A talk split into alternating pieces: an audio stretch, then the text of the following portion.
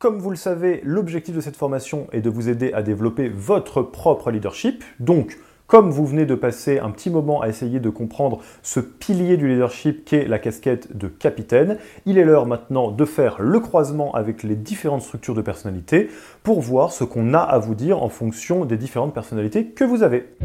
La casquette de capitaine quand on est philosophe.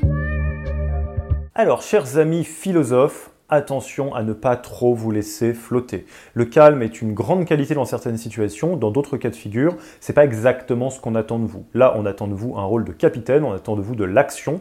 Alors, ne laissez pas trop flotter les choses et essayez de surfer sur d'autres moteurs pour trouver la manière de créer de l'impulsion dans votre casquette de capitaine. Pour autant, il y a un vrai talent à être philosophe quand on a une casquette de capitaine, c'est le talent de résister aux crises et aux tempêtes. Normalement, votre grand calme devrait vous permettre de ne pas paniquer pendant les situations compliquées qui nécessitent de changer de cap de manière très brusque, je pense au pivot par exemple, et ça c'est quelque chose qui pourrait être très rassurant pour les membres de votre équipe. Il n'y a pas grand-chose de plus rassurant qu'un capitaine qui est calme en pleine tempête. Alors n'hésitez pas à faire levier sur cette capacité de calme que vous avez en communiquant ce calme à vos équipes, par exemple lors de meetings dans lesquels il y a tous les membres de votre équipe. La casquette de capitaine quand on est novateur.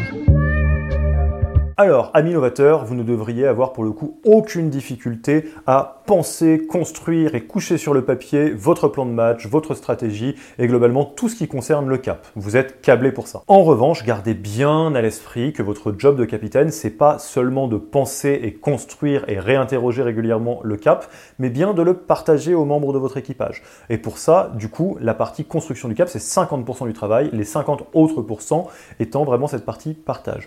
Pour autant, je vous invite à re-regarder la vidéo du Getting Things Done Collectively si ce n'est pas fait et de bien vous positionner sur le processus, de bien le comprendre, l'intégrer et très simplement de l'appliquer au quotidien. La casquette de capitaine quand on est animateur.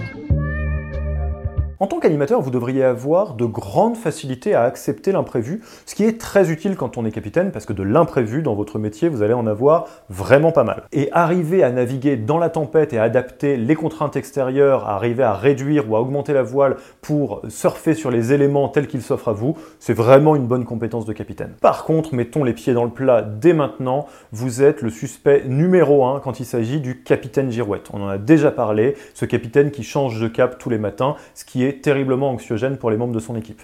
Alors, ayez-en conscience et faites tout ce qu'on vous a partagé dans la vidéo qui était relative au capitaine Girouette. Essayez de mettre en place tous ces petits dispositifs qui vous permettent de conserver votre créativité et votre agilité, mais de la canaliser de la bonne manière pour éviter de faire peser cette pression sur les membres de votre équipe. Globalement, soyez très attentifs aux signaux de défocus que vous envoie votre équipe ou aux signaux d'anxiété euh, ou d'à quel point le fait que vous changiez beaucoup d'avis pèse pour eux et essayez de vous adapter en fonction de ça. Quant à votre organisation personnelle, euh, bon, bah, très souvent, ça tient plus d'une organisation créative et un petit peu bazar organisé que d'une organisation 25e heure. On va pas se raconter l'histoire. Pour autant, si vous n'avez pas d'autres moteurs qui correspondent bien à la philosophie 25e heure, surtout ne vous forcez pas à essayer d'appliquer ça, ça serait contre nature. Vous allez épuiser une énergie considérable pour un résultat qui n'est pas forcément très bon.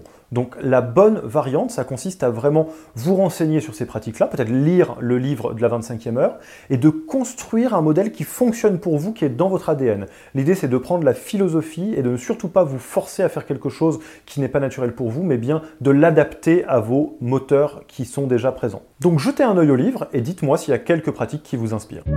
La casquette de capitaine quand on est gestionnaire. Ah, vos talents naturels pour la planification et la gestion vont être un atout de poids dans cette casquette de capitaine. Pour autant, exactement le même constat que pour le novateur. Gardez bien en tête que planifier et organiser, c'est 50% du travail.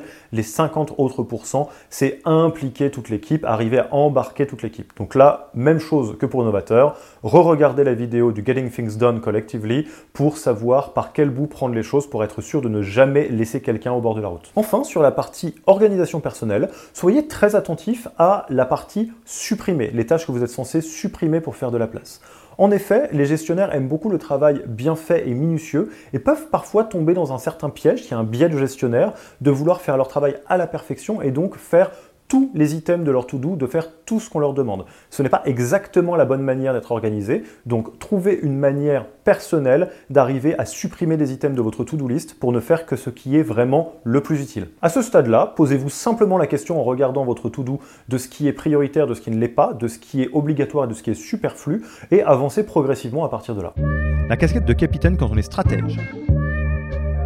Encore une fois, personnalité de leadership par excellence, vous ne devriez avoir aucun mal à embarquer tout votre équipage vers un cap ambitieux et motivant. Attention toutefois à être un peu du côté de la tranchée et pas uniquement de l'inspiration, car bien souvent le quotidien des équipes est beaucoup dans l'opérationnel et l'idée ce n'est pas juste d'enchaîner les discours de généraux les uns après les autres pour motiver.